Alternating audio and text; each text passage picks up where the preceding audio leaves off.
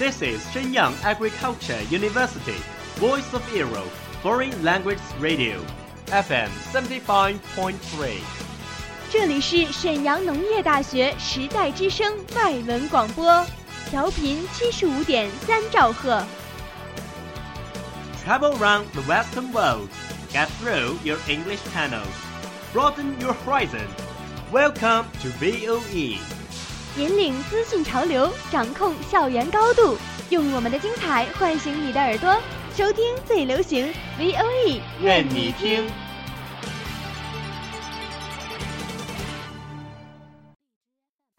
United Nations has extended its staff benefits to all married gay couples, despite a campaign led by Russia against the measure. The most watched news anchor on American TV, Brian Williams, has now been suspended for six months without pay from NBC. A new NBC. dress by British retailer Roman Originals has attracted the world's attention. Do you know what happens in every corner of the world? Have you ever been in a discussion of those buzzwords? Follow us, a whole world will open to you. Welcome to What Does the World Say?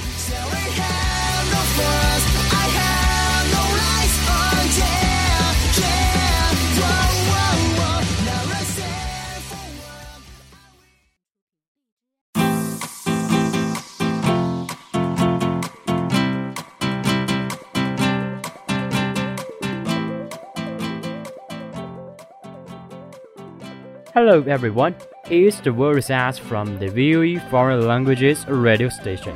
I am Vincent. And history. A mood. Mute. If your mother and your girlfriend fall into the river at the same time, who will save first? Hell, seriously? You really gotta ask me this world question? Uh, I forgot my popcorn. Man, this is not fun. If I say my darling, that means I'm not filial piety enough. If I say my mother first, that will show I don't love my girl. So I get the conclusion that this is double morality hijacked, and there's gonna no answer for that. Oh, calm down, Mood. She's just a kidding. Sorry, Mute. I was kidding. Phew, never do that to me again. That is not funny. Yep, I've seen the public service advertising. There's a Blackbeard accept interview. And report president asking last year about 200 people died by car accident in our state. What is your accepted number of deaths of each year? What does the Blackbeard say? About 50, he said. And then reporter reminded him to turn around. He found that there are 50 people who are all his family friends. What's your accepted number of deaths now? Blackbeard turned his answer into zero. That's a creative ass. Future said one should not impose on others what himself does not desire.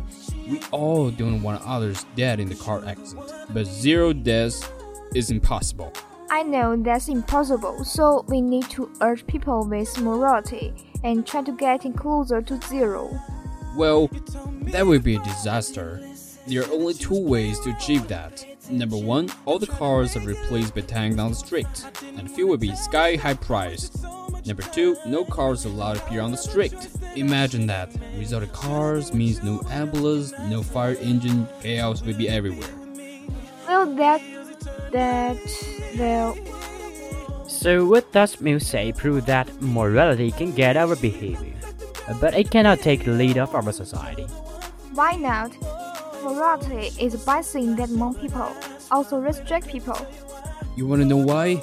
Here's an experiment can explain for you. A person who is in the middle class and he willing to spend money to make himself dress nice, eating good, live in a big house, even to drive a sport car.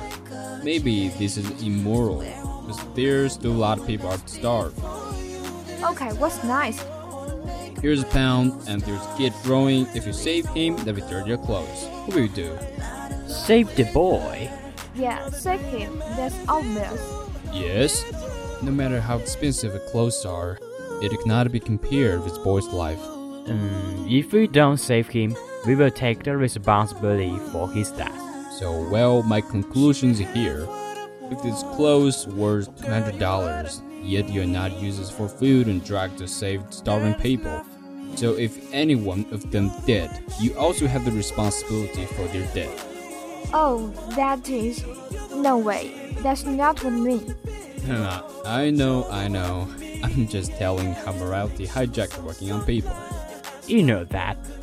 Even charities use this morality hijack to gather money for poor people. Oh, that's. I already don't know what to say. This really out of my imagination. I never saw this before. Don't believe this is so complicated.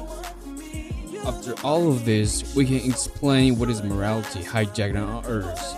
On your way. First, abstracting morality from a specific situation into not a specific situation. Like the question you asked me, who should I say first? If that really happened, that is specific situation. Me and two people down there, my skills on swimming, my weight, and there are too many factors have an effect on this. And if you throw these factors aside, you're gonna be stuck in place where between two fires. Second, what else morality hijack did is expanding limited moral responsibility in specific situation into unlimited moral responsibility. Like there was Chinese entrepreneur who donated to the children in Thailand. Well, he was be cursed by he didn't donate to Chinese student. You see, this might make his choice in specific situation He cannot afford all the responsibility. So morality is good, but it is developing too slow. Everyone should follow morality, but morality cannot solve all the problems in this society. Alright, it's here today. 我是播音何嘉欣，Look before you leap。 Um, Milt here. We will discuss other interesting things in the next time. Don't forget to check out our official account 时代之声 Radio。我是播音杨彦直， 感谢制作程阳阳 and Aris。我们下期再见。